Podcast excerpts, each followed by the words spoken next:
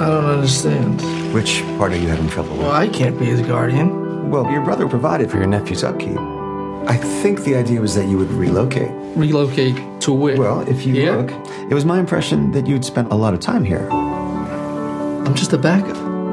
Lee, nobody can appreciate what you've been through. And if you really feel you can't take this on, you know, that's your right.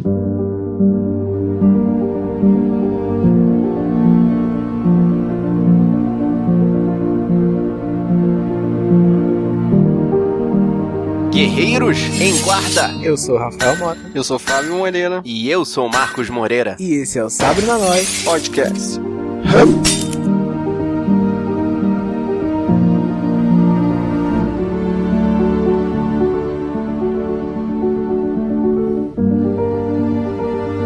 Hoje a gente veio aqui falar a história de um tio de merda. Num filme, Guerreiro, se você tá triste, não assista, hein? Se você tá com sono, também não assista. É tudo que a gente tem pra falar desse filme, né, cara? É um filme triste e é um filme triste. Só, triste. Pois é, a gente veio aqui pra falar de Manchester à beira-mar. Mas primeiro a gente vai lá afiar os sábios com o ferreiro e já volta.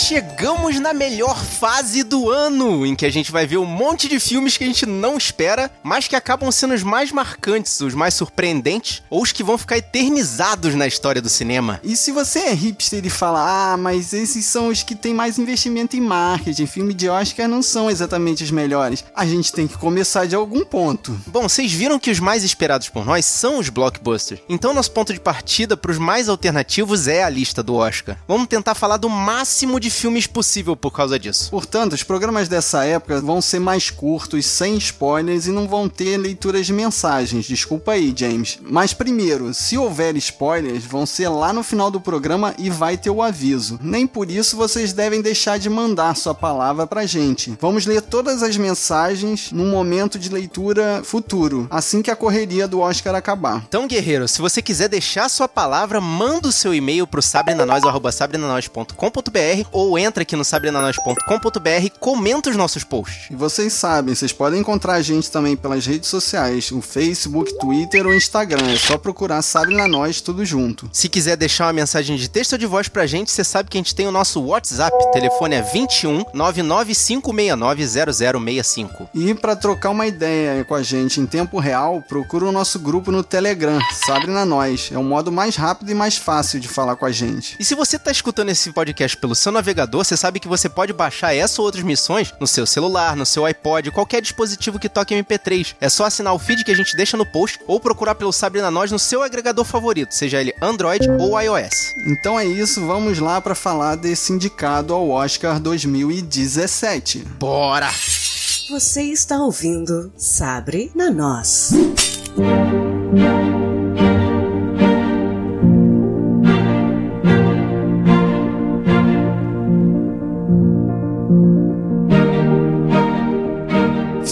Indicado a seis Oscars: melhor filme, melhor ator para Casey Affleck, que daria um melhor Batman. Ele seria o melhor Batman, pelo menos mais novo. E eu aposto nele, hein, cara. Eu aposto nele. Pra ganhar Hum, melhor Denzel, ator. cara, Denzel, Denzel. Denzel, não adianta, Rafael. Quem já viu sabe, Denzel. Não, eu também vi, mas eu tô falando assim, eu aposto nele, tipo, em questão de Oscar. Não a minha opinião, mas eu aposto nele, tipo, eu acho que. ah, a questão da escolha do Oscar. É, a questão da escolha É, do Oscar. talvez, ele, talvez. ah, na questão da escolha do Oscar, ou ele ou o Ryan Gosling, né? Mas, sei lá, cara, é engraçado até a indicação do Ryan Gosling, porque você vê a, lista dos indicados a, a melhor ator, cara, você vê o Casey Affleck né, nesse filme, você vê o Andrew Garfield, que também tá sensacional, vê o Viggo Mortensen, vê o Denzel Washington. Pra mim, o mais fraco dali, dessa lista, é o Ryan Gosling, cara. La La Land. Me perdoem, pessoal que gostou muito do Ryan Gosling, que gosta do Ryan Gosling. Eu gosto do Ryan Gosling também, pra caramba. Eu acho que ele tá muito bem também no La La Land, mas nessa lista de melhores atores, pra mim, ele é pior. Para, tá? Agora sim, por que melhor ator coadjuvante Lucas Hedges? esse, esse, esse sim, de se perguntar por quê. Porque, cara, o garoto é uma porta. Não achei a O garoto porta, não, sei é, lá. cara, não tem emoção nenhuma, cara. Concordo que tem, nenhuma. tem atores né, ali, melhores, né, que poderiam estar no lugar dele. Só que eu justifico numa cena específica que tem nessa, nesse filme, que se eu falar é um spoiler, mas que ele carrega legal, assim, a emoção, assim, do filme, assim, a tristeza desse filme, porque esse filme é triste. Eu falei aqui que o filme é triste, né? Outra, outra que eu pergunto por quê. Melhor atriz coadjuvante pra Michelle Williams. Essa sim, dá pra saber qual é a cena claramente, que é a única cena de diálogo longo que ela tem, né? E é a única cena que ela atua de É verdade. a melhor cena do filme, né, que a gente tá O falando. resto do filme, ela, ela não faz praticamente nada, cara. E uma curiosidade, eu fiquei chocado, ela é a Jen do Dawson's Creek. Caraca, como é que pode? Ela cresceu. Rafael, você já viu Dawson's Creek? Não, eu conheci ela fazendo a Mary Monroe. Caraca, 2011. É, tipo isso. É, a gente tá ficando velho, Fábio, a gente tá ficando muito velho. É, realmente, eu lembro da Diana de Dawson's Creek. E o Kenneth Lonergan foi duplamente indicado como diretor e foi ele que escreveu o roteiro desse filme. Roteiro original, exatamente. Vamos dizer que não foi um dos melhores roteiros e eu não entendi por que foi indicado. Porque é meio vida real, né? É uma história bem simples. É um tio que é chamado a tomar conta do sobrinho porque o irmão morre. Sim, mas tem todo um background, né? Sim, sim. Porque tem toda uma história anterior desse tio que a gente vai descobrindo durante o filme do porquê ele não quer voltar pra Manchester. Porque ele tem um comportamento também que não é muito comum no início do filme, né? Você vê que ele é uma pessoa, né, que meio que destoa, assim, da, da- de onde ele mora, as pessoas olham pra ele, assim, meio torto, né? Aí o filme vai contando essa, essa história, né? O passado dele, né? O porquê disso aí. E eu queria saber, numa cidade pequena daquela, como é que deixam ele entrar no bar? Sabem que vai dar confusão e mesmo assim continuam embebedando cara. Mas é uma história que eu acho, apesar de ser simples, eu achei lógica. É, é sensata, sabe? O, o andamento dela é, é o mais normal possível. É o que uma pessoa normal faria. Eu não achei nada de extraordinário. Mas aquele iniciozinho é interessante, assim, em flashback, mostrando as cenas do, do barco, a amizade do, do tio com o sobrinho quando ele era mais novo. Sim, ele vai contando, a história vai sendo contada por através de flashbacks, né? Tipo, ele vai voltando. E o interessante é que não são flashbacks assim aleatórios, né? São flashbacks que em pontos, é, em pontos cruciais, assim, né? À medida que ele vai contando a história, é, é- faz sentido ele lembrar daquilo ali naquela hora, né? Aí volta pro passado pra poder meio que explicar a sensação do cara no, no momento do filme, né? É, o filme do ponto de vista mesmo do, do Lee, né? O Casey Affleck. E a vida dele que, caraca, que, que vidinha, assim. Eu não vou dizer que derrota, mas que situação que ele chegou, né? Triste, né? Trágico pra caramba. né? É, exatamente, é bem trágico. Mas a atuação dele me lembrou um pouco a do Sylvester Stallone no Rock Balboa, porque ele é, ele parece que é forte, mas ele anda corcunda pra baixo. Acho que o estudo de personagem dele, ele meio que emulou ali a pose do Stallone. Pro nível de atuação do Casey Affleck, eu acho que o Kenneth Lonergan conseguiu arrancar leite de pedra ali, né? Porque pra ele ser indicado, eu acho que ele, ele fez muita, muita coisa mesmo. Porque não é daqueles atores bons, Sei né? lá, cara, acho que é o lance, acho que é o lance do papel. Acho que o cara só, só, tem, só tinha papel mais ou menos também, né? Não dá pra mostrar tudo, né? E quando tem um filme que é centralizado no personagem dele, né? O cara, o cara entregou, né? Total. E só pra encerrar o elenco com chave de ouro, eu gostaria de mencionar a participação especial do Matthew Broderick. Quem não gostaria de ter um padrasto como o Ferris Bueller? Não, mas é, nesse filme é, é bem complicado, hein? Matthew Broderick tá fazendo um papel bem conflitante, né? Cara, me desculpa, mas eu olho o, o Matt Broderick, é o Ferris Bueller. Não adianta. É numa cena constrangedora, não dá nem tempo de você lembrar do Ferris Bueller direito. É, exatamente. É, é estranho, né? É Cena- muito É, estranho. cena que te incomoda, assim, essa cena. E exatamente, eu acho que o o Rafael conseguiu encontrar a, a palavra que eu tava procurando. É um filme incômodo, sabe? É, é uma história normal, de uma situação ruim pra caceta, mas é, é- e, e isso faz com que o filme seja incômodo o tempo todo. Então, até as pequenas coisas são incômodas, né? Como a gente tava discutindo em off, a parte que a, a maca vai entrar na ambulância parece que demora um pouco ali, um tempinho a mais. Eu acho que só pra gerar aquele incômodo, pra gente falar assim, porra, faz logo o teu trabalho, paramédico, assim, esquisito.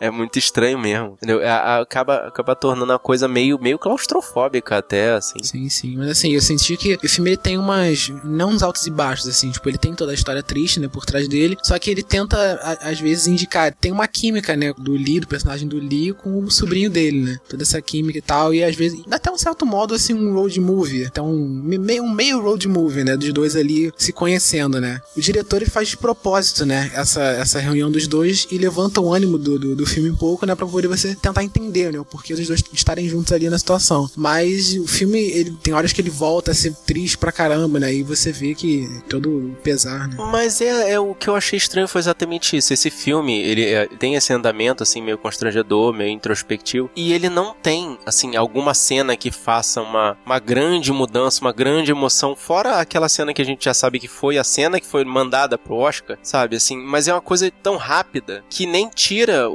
o- essa sensação da gente de incômodo, sabe? Talvez de trauma. Mas a cena que revela o principal trauma dele, pra mim, chocou também, cara. Eu achei, assim, pesada demais. Como, eu, como a gente já disse, incomoda muito. Exatamente. Agora, uma coisa que me incomodou aqui, puxando pra nossa realidade brasileira, o drama todo do garoto é que ele teria que mudar de cidade. E ele tem aquela clássica discussão, né? Ah, eu tenho, eu tenho a minha escola, tenho minhas namoradas, meus amigos, e eu não vou poder andar de ônibus 45 minutos pra lá e pra cá. Meu filho, vem pro Rio de Janeiro, vai pra São Paulo que você vai ver que 45 minutos é, É, é terça-feira de manhã pra se gente. você trabalha 45 minutos do, do seu emprego, você trabalha muito perto. É 45 minutos pra poder sair da esquina da minha casa aqui, mais ou menos. É muito mimimi. Esse aí é muito mimimi. Eu não sei se é mimimi ou é a gente que tem que ficar deprimido, cara, da mobilidade urbana da nossa Eu, cidade. eu acho que a gente é que tem que ficar incomodado com isso. é.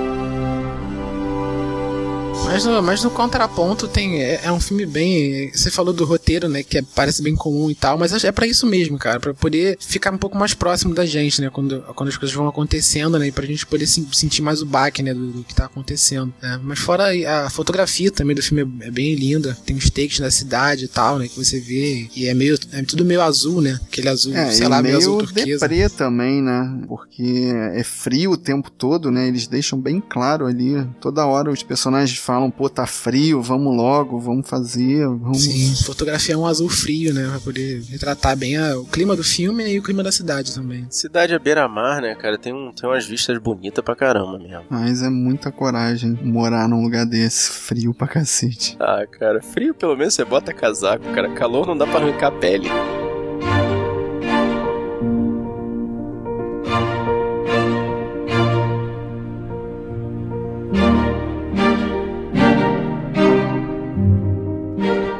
Você, guerreiro, já viu esse filme? Vem mostrar o seu incômodo pra gente. Você não viu esse filme? Prepara, porque não é daqueles mais fáceis. Mas depois vem aqui e fala com a gente. E se você gostou desse podcast, mostra pros seus amigos. Mostra pro seu amigo que tem aquele tio que não quer ficar com ele. Mostre pra aquele seu amigo que achou que Manchester desse filme fosse na Europa. Mostra pra seu amigo que curte ver altas confusões e grandes aventuras com Ferris Bueller, a beira-mar. O importante é espalhar a palavra dos guerreiros da nós.